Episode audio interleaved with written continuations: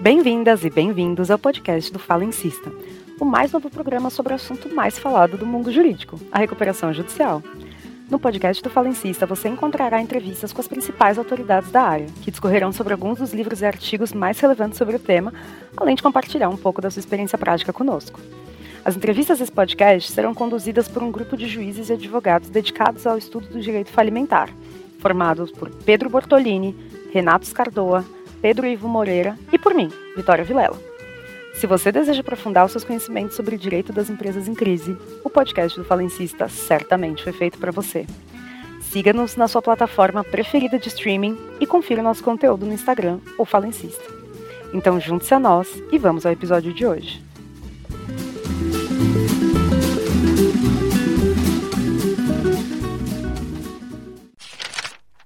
Olá, eu sou Pedro Bortolini, juiz em São Paulo, e hoje entrevistarei o Dr. Rui Camilo, que é advogado, professor de Direito Comercial da USP, além de mestre e doutor pela mesma universidade. Também é membro das comissões de graduação, cultura e extensão, coordenador do setor de estágio e membro do grupo de trabalho da reitoria que reviu a política de inovação da Universidade de São Paulo. É também pós-graduado em economia pela FIP. Neste episódio do podcast do Falencista, o professor Rui Camilo discorrerá sobre a análise econômica do direito concursal, que é um tema que interessa tanto aos estudantes quanto aos profissionais da área. Professor Rui Camilo, seja muito bem-vindo ao podcast do Falencista.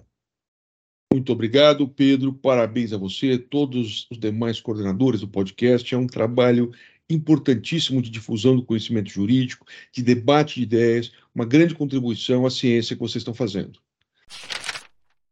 Professor Rui, nós temos uma pergunta inicial que fazemos a todos os entrevistados, que é uma pergunta de ordem mais pessoal, que é a seguinte: como que surgiu o, o seu interesse pelo direito comercial e, particularmente, pelo direito falimentar?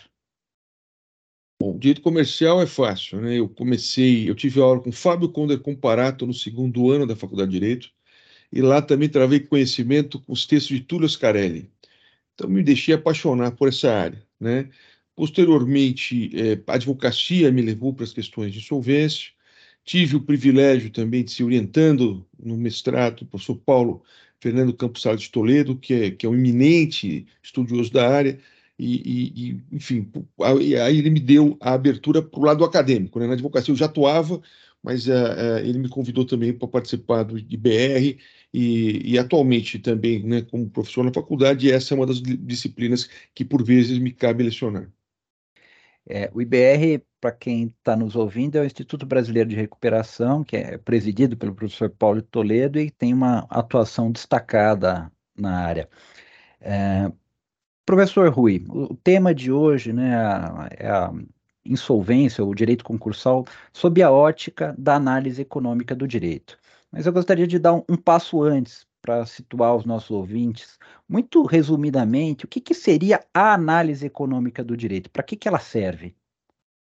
É, essa, é, esse é um movimento que, que é multifacetado, existem várias escolas, várias doutrinas, quer dizer, não é uma coisa compacta, né? Tem vários teóricos de ramos diferentes, mas essencialmente todos, é, todos os teóricos da Law Economics partem de um trabalho seminal do Coase, do Ronald Coase, sobre custos de transação. Né? O Coase mostrou que a atividade jurídica, uh, o contratar implica custos e, e, que a gente não analisava, nós juristas não considerávamos esses custos na hora de, avali de avaliar as soluções jurídicas que davam para os conflitos. Então, a partir da ideia de custo de transação e do conceito de eficiência, né, é, passou-se a, a, fazer uma leitura quase que externa do fenômeno de, do direito, tentando uh, justamente construir normas que sejam com baixo custo de transação, que, que, que, sejam eficientes no sentido de rapidamente dar às partes uh, uh, o, que mais valorizem um bem, aquele bem, e, finalmente, também olhar o direito como um sistema de incentivos e desincentivos. Então, acho que são talvez os três grandes temas é, de uma visão assim mainstream, uma visão principal de Law Economics: custo de transação, eficiência e incentivos. E à vista disso, professor Rui, é, como que o, o, direito concursal, especificamente, pode ser visto sob a ótica da análise econômica do direito? Ou seja, quais são os objetivos do direito comercial, é, do direito concursal para a análise econômica do direito? Então, a primeira coisa, Pedro, a gente quando, como eu falava a você, a análise econômica do direito é uma visão externa ao direito. Ela jamais pode se substituir à norma, à segurança jurídica que vem da, da, do, da legalidade. Né? Mas ela serve para nos permitir do, três coisas. Primeiro, entender a realidade fática sobre a qual incidirá a norma. Segundo, interpretar a norma jurídica de modo a ajustá-la à sua função econômica. E em terceiro, levar em consideração também as consequências da decisão e da norma jurídica. Né? Então, é, é, ela, assim dizer, ela dá uma visão de 360 graus para você poder interpretar e aplicar o direito. E isso é muito importante. Agora, perceba, são valores diferentes, são é, é, é, é já não se substitui. Eu diria a você, inclusive, que enquanto a análise econômica do direito é toda centrada, ou principalmente centrada na ideia de eficiência, nós sabemos que a questão, a beleza filosófica do direito à insolvência é que ela é uma questão de justiça distributiva. Nós tivemos uma situação de, de insolvência. Há perdas como distribuirmos essas perdas, né? E, e, aí são critérios que não são só apenas de eficiência, há também critérios de justiça social e outras de outra natureza. Então, aí há uma tensão, né? É, há uma tensão entre a análise econômica e os princípios filosóficos do direito falimentar e do direito recuperacional, mas essa tensão eh, não se resolve com a eliminação. Eu acho que quando a pessoa conhece a visão econômica, ela entende melhor o direito falimentar para aplicá-lo. Agora, sobre essa perspectiva, então, o que seria né, um bom regime de insolvência? Então, pensando em termos de eficiência. É, a primeira coisa que os, é, os analistas né, da, da Law Economics colocam é por que, que a gente precisa de um direito de insolvência? E, e aí eles usam três ideias principais. A primeira é que nós temos um problema de ação coletiva. Ou seja, os credores é, têm uma tendência numa situação de crise, a desperdiçar recursos de modo eficiente numa corrida pelos ativos do credor. Então, ao o concurso, com as suas regras, é, é, para o creditorum, com stay period tal, tenta impedir é, essa ação, essa, essa corrida pelos ativos e, e construir algum nível de coordenação entre os credores para que tomem decisões coletivas. A segunda grande questão, a segunda linha é, a pensar é enxergar o, os ativos do devedor como um, um, bem comum, ou seja, um commons, um, um baldios, um baldio, como se diz em Portugal, é, ou seja, algo que pertence a todos e que, portanto, mas que não tem, né, por isso, uma, uma, alguém que por eles é, já que todos os, os, credores têm interesse naquilo, não há ninguém que individualmente teria interesse em zelar por aquilo. Então há também uma preocupação muito grande de, de se estruturar, de se entender o problema do, do, total de ativos como um bem comum dos credores e como a gente deve regular e regrar isso de modo a garantir uma solução eficiente. E o terceiro grande problema econômico que justifica a existência de um direito de insolvência é o fato de que nós não temos nos contratos que geram créditos regras para insolvência. Até por uma questão de custo de transação. As pessoas não perdem tempo negociando isso.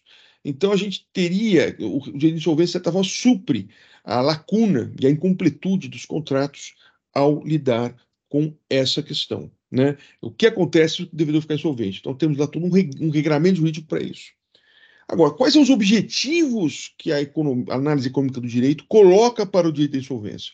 Nós temos um grande economista, prêmio Nobel recente, chamado Oliver Hart, que ele enxerga três principais objetivos para o direito de insolvência. O primeiro é maximizar a posteriori, ex post, após a crise, o valor da empresa para dividir aqueles ativos entre os credores, partes interessadas e o remanescente ao próprio devedor.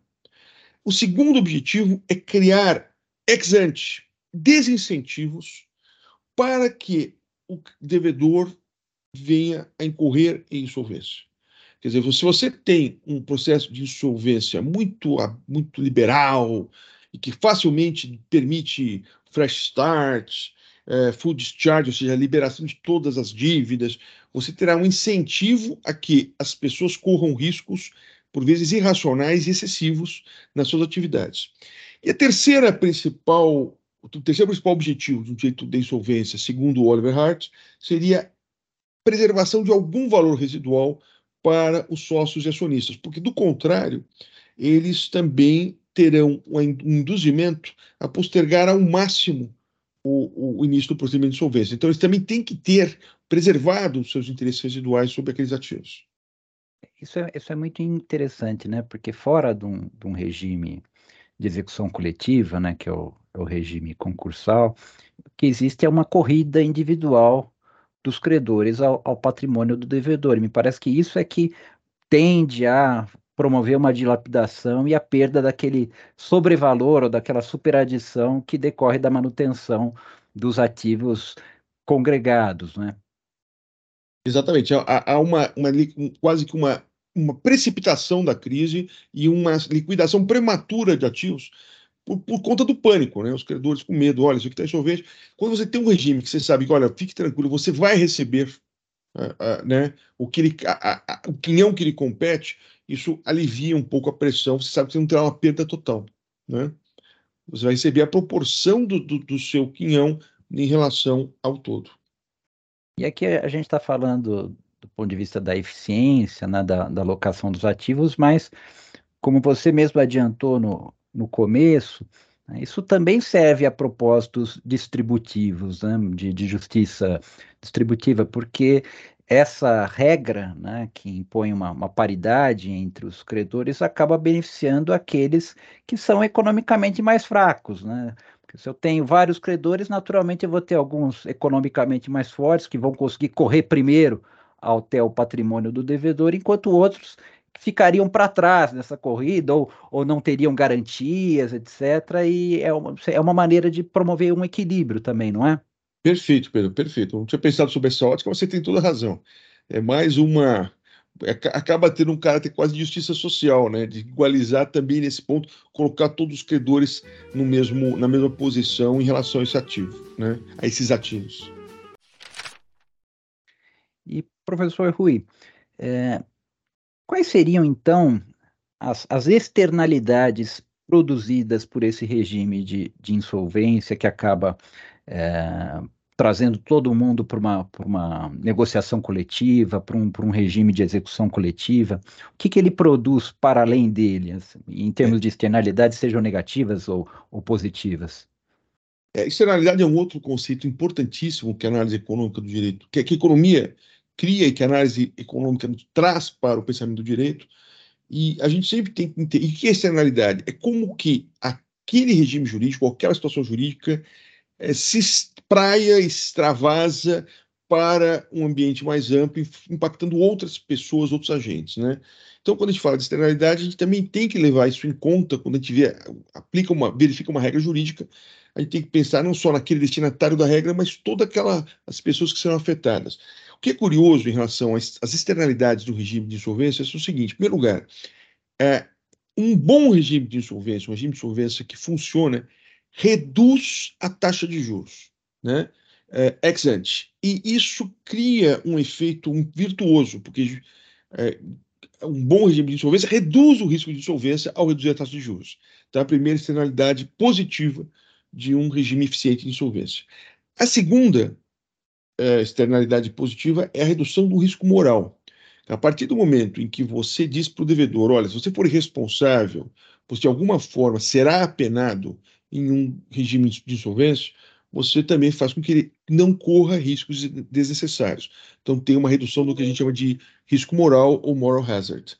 E, agora, o terceiro impacto, e, e esse é um impacto que é muito forte, é o efeito que o regime tem em relação aos concorrentes daquele devedor.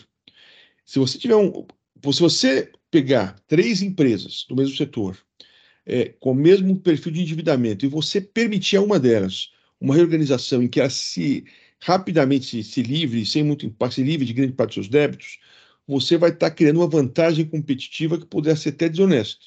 Então, também a gente, por outro lado, Então, a reorganização muito fácil e muito liberal é, distorce muitas vezes a concorrência. Por outro lado, um processo de liquidação, você faz um, um regime de, de, insolvência muito duro, em que você decreta a falência de, de o cidadão não pagou, já, já decreta a falência e tal. Você está reduzindo a competitividade no mercado. E isso também é ruim para o desenvolvimento econômico como um todo. Então, você percebe, como é importante é, modular muito bem e estruturar um regime de insolvência de uma forma muito sensata, nem muito leniente, permitindo que o devedor suma com suas dívidas e crie uma vantagem competitiva, mas também não tão duro a ponto de qualquer empresa, mesmo que viável, ter sua quebra decretada, com isso reduzindo a concorrência e favorecendo aí outras empresas competidoras que estavam no mercado. É, isso é muito interessante e eu, de certa maneira, vi isso na prática, porque teve um, uma, um certo processo de falência que, que eu toquei, em que aconteceu justamente isso. A, a despeito da falência, houve autorização para continuidade do negócio, e aquela empresa que estava no regime de insolvência ficou blindada, porque ela não, já não recolhia os impostos, etc. e tal, e estava tendo uma vantagem competitiva em relação a, aos demais produtores da, da, da, daquela atividade, que exerciam aquela atividade, a tal ponto que eles começaram a reclamar no processo concursal, falaram, olha, é, e, e, essa situação que está tá se mantendo pode favorecer os credores dessa empresa, mas está gerando impactos de ordem concorrencial no nosso mercado local aqui. A importância, como eu falei para você, né, a, a visão econômica te dá uma visão de 360 graus, você olha tudo em volta. Isso é muito importante, até para você poder, na aplicação do direito, balizar e, e, e equilibrar as soluções, né? Agora, muitas vezes, né, no, no processo concursal, a, a, decisão passa a ser entre preservar a empresa ou preservar aquela organização e liquidar. Quando se preserva aquela organização, normalmente os credores ou fazem novos investimentos ou, ou dão mais prazo, que é outra forma de dizer que estão financiando aquela atividade. Quando que isso faz sentido do ponto de vista econômico? Então, mas basicamente, quando eu falo o que seria eficiente, seria o seguinte: eu, eu verificar, eu tenho que verificar qual que é a fatia né, que o credor vai ter naqueles ativos e, o, e a torta, né, e o tamanho da torta. Então, eu, é, o que, eles, o que os economistas dizem é o seguinte: na medida em que, se eu passo, por exemplo, eu crio uma prioridade de pagamento de qualquer natureza, eu estou diminuindo o tamanho da fatia. Então, é, eles, esses teóricos, entendem que é muito negativo para a eficiência do procedimento a criação de categorias de prioridade, o que se choca com aquela visão mais distributivista de justiça social. Eles falam o seguinte: e, e qual é a racionalidade deles? Olha, se eu tiver é, eu tenho 10 credores e tenho 100 mil reais de ativos. Eu, como credor, sei que eu tenho chance de receber 10 mil reais, um décimo daqueles ativos. No entanto, se criarem é, prioridades à minha frente, o tamanho da minha fatia vai diminuir. O que, que vai acontecer? Eu vou ter, eu não vou ter incentivo para aguardar e eu talvez eu caia naquela situação de corrida pelos ativos, precipitando a crise. Então, eles sempre são muito, os teóricos são muito contrários à criação de categorias privilegiadas de credores. A exceção pela, pela assim, dentro da pureza da análise econômica do direito, eu só deveria criar categorias, é, portanto, diminuindo o tamanho da fatia do bolo de cada um dos credores, se essa categoria, se aquela situação, de alguma forma, gerasse um aumento da, do tamanho do bolo.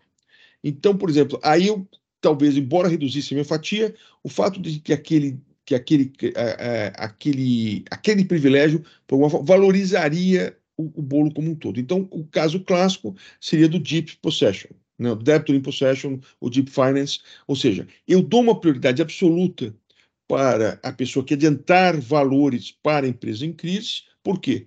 Porque quando eu faço isso, evidentemente, eu estou diminuindo a minha fatia, ou tô, a minha fatia está ficando menor no total todo do bolo, porque vai ter alguém que vai ter direito a uma fatia, vai comer o bolo em primeiro lugar e vai ter uma fatia grande lá na frente. Mas eu posso autorizar que você faça isso desde que eu aumente o bolo como um todo. Então, essa é, o, é, é, é, é a lógica do, do, de se permitirem privilégios ou prioridades de falência. Permitir que a empresa como um todo valorize, e, portanto, diminua a fatia, mas aumenta o tamanho do bolo. Não sei se foi claro. Foi sim. É, professor Rui, eu vou fazer uma pergunta no gancho dessa, que é a seguinte. É interessante essa menção né, da prioridade, ou do sentido econômico de conferir prioridade para aqueles que fazem o investimento, que fazem o financiamento do devedor que já está em crise. Né? No nosso sistema, ele entra como um crédito extra concursal e a racionalidade disso você acabou de, de explicar. É, mas é interessante questionar ou pensar se seria legítimo, daí do ponto de vista distributivo, conferir essa prioridade ao financiamento que é feito pelos donos, pelos acionistas.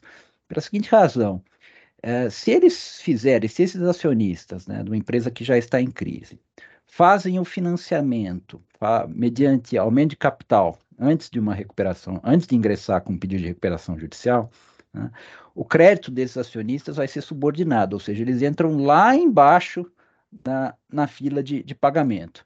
Agora, se esse financiamento é feito dentro de um processo de recuperação, em tese ele poderia ser classificado como extra concursal e ter uma prioridade, inclusive sobre os outros credores. Ou seja, eu acabo com isso tendo uma transferência do risco do insucesso para os credores. É, eu tive é, há uns dias uma participei de uma banca de mestrado na faculdade da USP em que o candidato, que aliás era magistrado de outro estado, não São Paulo, defendia a tese de que não deveria haver, nesse, nessa situação sua, a, a, um, essa prioridade, mas deveria também se aplicar a ideia de subordinação. É, eu, eu, embora a tese fosse brilhante, eu divergia por duas razões. Primeiro que a, a, letra da lei está lá, é claríssimo, né? Mas eu também dizia que, na prática, é, nenhum, nenhum sócio ou acionista que tenha integralizado o capital tem obrigação de pôr mais dinheiro. Ele tem a liberdade de não colocar. Então, e, e seria mais ou menos um absurdo nós vedarmos a ele ou impedirmos a ele é, que faça esse aporte, né, ou desincentivemos a ele de fazer esses aportes, aos quais ele não está obrigado. Então, normalmente, o que a experiência mostra é que grandes, muitas vezes é justamente o controlador que fará esses aportes de recursos próprios. Então, se você fecha a porta do Deep Finance e da prioridade absoluta para o próprio acionista, você está limitando em muito a eficácia desse, desse mecanismo. E, e, e como o nosso querido Dalton Borges, grande advogado, sempre diz, não tem recuperação sem dinheiro novo, tem que ter dinheiro novo, senão a empresa não se levanta. Então a gente não deve, a gente deve incentivar e não limitar. Então, por essa razão que eu acho que mesmo o sócio que, que aporta os recursos pós-instauração do concurso deve ter os benefícios do DIP, que, portanto, nesse ponto, a nossa lei ela é, está de acordo com as melhores práticas internacionais. Agora, se me permite só um comentário, Pedro, é, há uma outra questão que é instigante, que é as prioridades de outras naturezas. Por exemplo, trabalhista, ou mesmo há uma dúvida sobre, eh, sobre penalidades administrativas, há, um, há uma, uma polêmica sobre a classificação de determinadas penalidades administrativas. Nos Estados Unidos, a multa ambiental, houve uma decisão, caso Apex, em 2007, que entendeu que, é, que não participava do concurso de multa, multas ambientais. Ou seja, passava a ter quase uma superprioridade. Sabe qual foi a consequência? Isso gerou uma externalidade positiva os bancos passaram a exigir compliance ambiental das empresas. Eu acredito que a mesma coisa acontece com o trabalhista. Se nós estabelecemos uma prioridade do crédito trabalhista, os bancos, os fornecedores vão ter cautela em verificar se a empresa a quem eles estão financiando cumpre com suas obrigações trabalhistas. Então, quando a gente. Você veja como tudo é. é você, quando cria uma regra, é, você pode criar um desincentivo, pode gerar uma ineficiência, mas, por outro lado, você também pode ter uma externalidade positiva de maior aderência das empresas às suas obrigações trabalhistas, ambientais e de outras naturezas. E professor Rui, voltando ainda sobre um aspecto, em relação ao aspecto fundamental né, do sistema de insolvência, que normalmente é, funciona desta forma em quase todo o mundo. A, a, decisão sobre o que fazer com a empresa em crise decorre de uma negociação entre devedor e os seus credores, normalmente em torno de um plano de recuperação, de reorganização, de concordato, o que seja.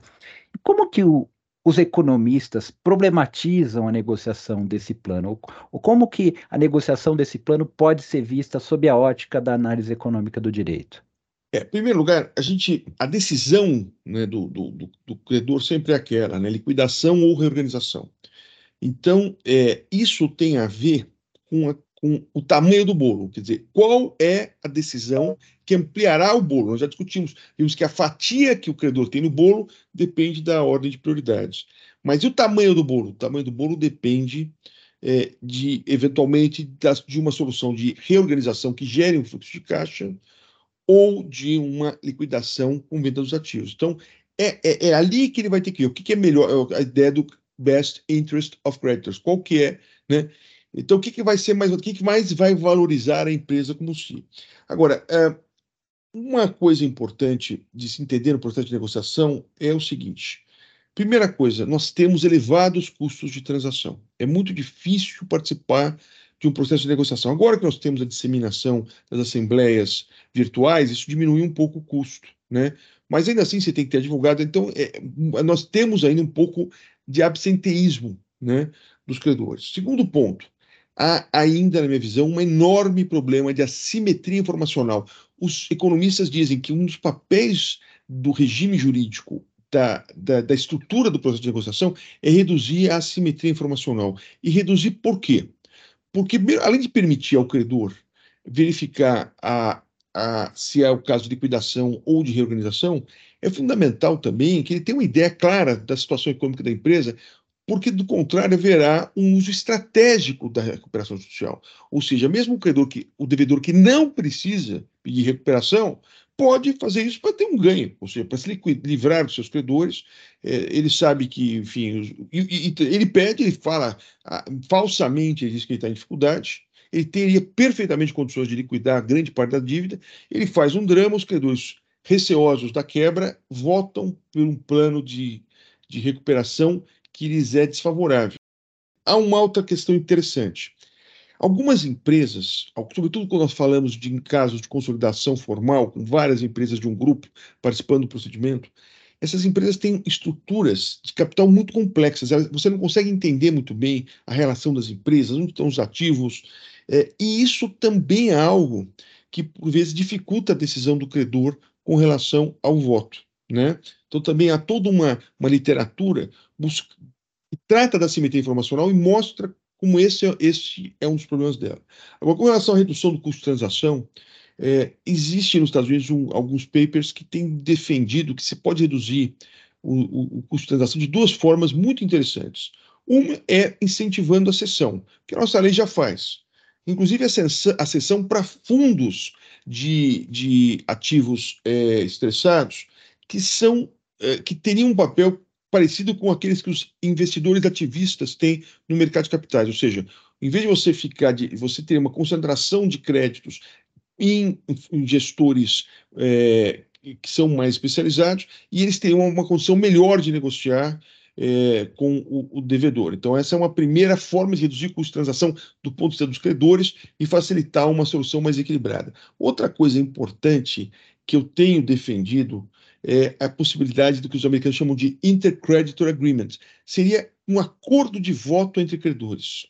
Isso é algo que eu nunca vi acontecer no Brasil, mas seria perfeitamente possível que os credores combinem. Nós vamos negociar em bloco e nós vamos tomar uma decisão em, em reunião prévia, como se faz numa, numa Assembleia Geral de Companhia, em que o sentido do voto será definido por maioria antes e todos estão obrigados sob qualquer sanção, a cumprir aquilo. Ora, se nós tivéssemos a possibilidade de, de, criar blocos de credores organizados, já acontece informalmente, mas é que eu pensava em seguir o modelo do acordo de acionistas, com, portanto, vinculação praticamente dos. Aí nós teríamos uma, uma, um equilíbrio muito maior nesse jogo entre credores e devedores. É, o que colegas queridos que, que atuam na área me dizem é, professor Rui, nós teremos nessa hipótese um, o tribunal considerando abusivas essas, esses acordos, como se fosse um cartel. Mas não, o, o, isso aqui não tem nada a ver com cartel, isso aqui tem muito mais semelhança e similitude com acordo de voto numa companhia do que com uma, um, um, um, uma situação de cartelização ou de oligopólio no mercado mais amplo. Né? Eu não enxergo isso como algo abusivo, entendo que seria uma ótima medida. São formas de reduzir o custo de transação nas negociações. Muito bem. Agora, toda essa negociação nos regimes de insolvência em geral ocorre sob a supervisão de um juiz, de um agente imparcial do Estado que vai verificar como que essa, essa negociação se entabula. E, e qual seria, então, especialmente do ponto de vista econômico, o papel do juiz? Você, você falou de fluxo de informação, me parece que tem algo, possa ter alguma coisa a ver com isso também. É, o Douglas Baird, que é um dos principais economistas que cuida de insolvência, ele tem um paper chamado Bankruptcy Quiet Revolution, em que ele fala basicamente que o papel-chave do juiz é zelar por esse fluxo de informação. Quer dizer, e, e, e eu diria para você, você, Pedro, que é um grande juiz, sabe muito bem do seu papel no processo concursal, é sempre aquele do juiz de futebol. No, no, processo concursal, você não é juiz de direito, você é juiz de futebol. O juiz de futebol não cobra pênalti, não cobra falta, ele mantém o jogo, né? mantém o jogo fluindo, é, pune atos que sejam evidentemente abusivos, e, e, então é um pouco isso. O juiz tem que fazer com que o zelar pelo processo de negociação para que as partes negociem. Ele nunca pode se substituir às partes da negociação, com, né? E, e sua, sua, avaliação é, é, de legalidade, é formal, mas é também inteligente, no sentido de exigir que as informações venham aos autos para que as partes possam fazer suas avaliações com bastante critério. Então, o, o, eu gosto muito dessa ideia, quer dizer, no, o juiz no, é o referee, que é, o, que é a expressão americana, que é o árbitro, né? É o árbitro esportivo mais do que o juiz de direito que adjudica, que decide pelas partes. Ele não decide por ninguém, ele deixa as partes decidirem por si e apenas ela para que o jogo seja limpo e a negociação seja a mais uh, rica em termos de informações possível. Uma discussão que surgiu no processo de reforma da lei, é, que acabou sendo operada pela Lei 14.112 de 2020, disse respeito à necessidade de o devedor ser mantido sob fiscalização depois de aprovado o plano e concedida a recuperação judicial. Ou seja, houve uma modificação da regra, uma possibilidade de diminuição do prazo de fiscalização, mas ele foi mantido. Havia quem advogasse na época que esse prazo não deveria mais existir, justamente pelos, pelos danos reputacionais que são causados à empresa que se mantém sob recuperação judicial e que acabaria indo contra aquela maximização que a recuperação visa a promover. Por outro lado, manter o, o, devedor sob fiscalização garante por mais tempo a preservação desse fluxo de informação, já que mantém aquele regime diferenciado de informação que é imposto à empresa sob recuperação judicial. Como que você enxerga isso, ou como que será que os economistas enxergariam esse, essa questão? Então, de novo, a gente sempre pensa em termos de incentivos e desincentivos. Uma coisa curiosa é quando nós tínhamos aquela ideia da regra dos dois anos, né, que o devedor ficava dois anos sob, sob essa fiscalização, o que, que acontecia? Eu acho que poucas vezes na vida eu vi planos que não previssem o pagamento nesse período. O pagamento era sempre depois. Então tentava se evadir da, da, da regra da, da, fiscalização nesse período. É uma coisa, é uma coisa interessantíssima como o prazo de, acabou condicionando os próprios, os próprios esquemas de pagamento, né? É, eu, eu entendo. É, é, outra coisa que está acontecendo, também pensando em termos de incentivos e desincentivos, eu tenho visto situações é, de recuperação extrajudicial quase que imposta, imposta aos credores de cima para baixo. É, nós estamos, inclusive, outro dia, eu estou me batendo num, num caso, é, há uma tentativa de consolidação substancial em, em recuperação extrajudicial, ou seja, criou-se ali um, uma coletividade de credores sob medida para que se conseguisse a maioria, juntando empresas diferentes, né, numa forma de imposição praticamente daquilo. E por que isso? Para fugir da recuperação judicial, né, sem ter esse, esses aspectos reputacionais. Agora, eu, eu, eu, o credor não quer, ele quer, na medida possível, ou evitar a recuperação judicial, indo para extra, ou abreviar o, o procedimento por conta desses aspectos reputacionais que você mencionava. Agora, aí vem o quê? É. Vem, desculpe, mas vem o, o, o efeito absolutamente nefasto da total falta da, da, do, da retomada daquela simetria de informação que, que, que, é o que a gente busca evitar, né? Quer dizer, a, a partir do que se encerra o processo, a, desaparece completamente o controle, você perde completa, as, as referências para saber, inclusive, como está indo o negócio, a simetria desaparece, a simetria amplia-se novamente, o que é dramático. Professor Rui, tem uma, uma última pergunta acerca do, do, tema especificamente, que é, que é a seguinte, né? É, você é advogado e, e eu tenho certeza que um advogado, especialmente o advogado devedor, quando vai tomar decisão de ajuizar a recuperação judicial, pensa, talvez, uma das primeiras coisas que pensa é onde ajuizar a recuperação judicial. A gente sabe que no, no Brasil é, existe uma, uma tendência a, a ajuizar a recuperação judicial em foros que, de comarcas que são mais dependentes daquela empresa. Então, se uma empresa tem uma importância para aquela economia local, normalmente é nessa, é nessa comarca que a recuperação é ajuizada, ou pelo menos tenta-se construir uma argumentação para satisfazer aqueles, o requisito da lei, né, do principal estabelecimento, enquanto definidor da competência. Agora, parece-me que não é assim que funciona em outros lugares do mundo. Né? A gente, numa conversa anterior, falou um pouco do, de como funciona nos Estados Unidos, essa, essa ideia do Fórum Shopping lá. O, o que, é isto? É. Bom, aqui o Fórum Shopping tem uma conotação extremamente negativa no Brasil e, e, e, quase que folclórica. Né? A gente vê situações. Outro dia, um colega, um grande professor da área, queridíssimo professor, eh, me contava de um caso de uma empresa, uma indústria paulista, que abriu em outro estado da federação um pequeno escritório com 10 funcionários e, e pediu lá recuperação. É, e quando fez, a juíza mandou fazer uma, uma constatação prévia, e, e, dentro desse pequeno, dessa pequena sala com 10 funcionários, havia uma placa enorme dizendo principal estabelecimento da empresa tal. Fizeram, quer dizer, a coisa era tão forçada a situação que fizeram, nunca vi isso em nenhum outro tipo de empresa, uma placa dizendo aqui é o principal estabelecimento. Né?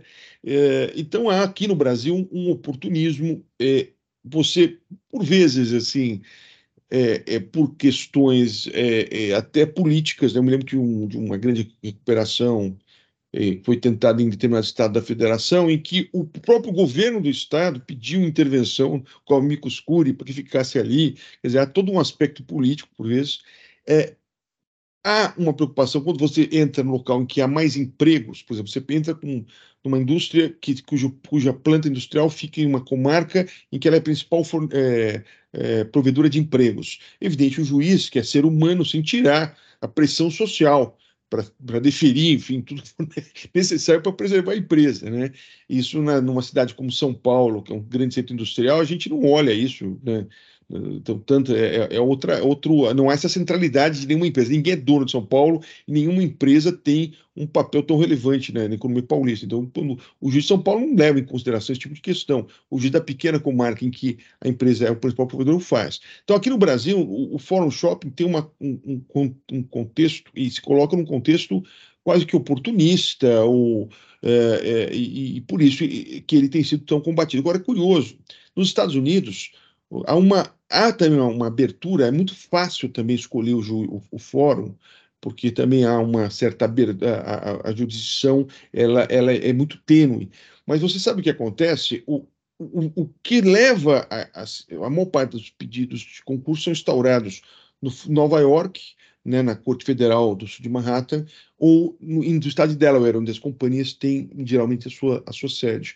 É, ali, o que faz com que as empresas ali se dirijam aqui, é a altíssima previsibilidade do procedimento e da jurisprudência.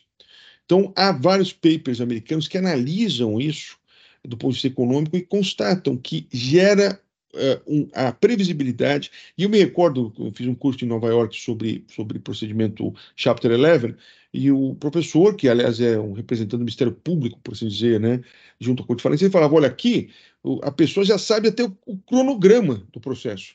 porque ele sabe, se ele entrar com o pedido hoje, o juiz vai marcar uma audiência preliminar amanhã, até o cronograma é conhecido. Então, você percebe que existem vários tipos, é, a opção né, livre, os sistemas como o nosso, mais ou menos abertos para definição, ou, ou, com conceitos abertos indeterminados para fixação de competência, pode às vezes ter um, um efeito virtuoso de permitir você ir para o foro em que haja maior previsibilidade e segurança, que é o que acontece nos Estados Unidos.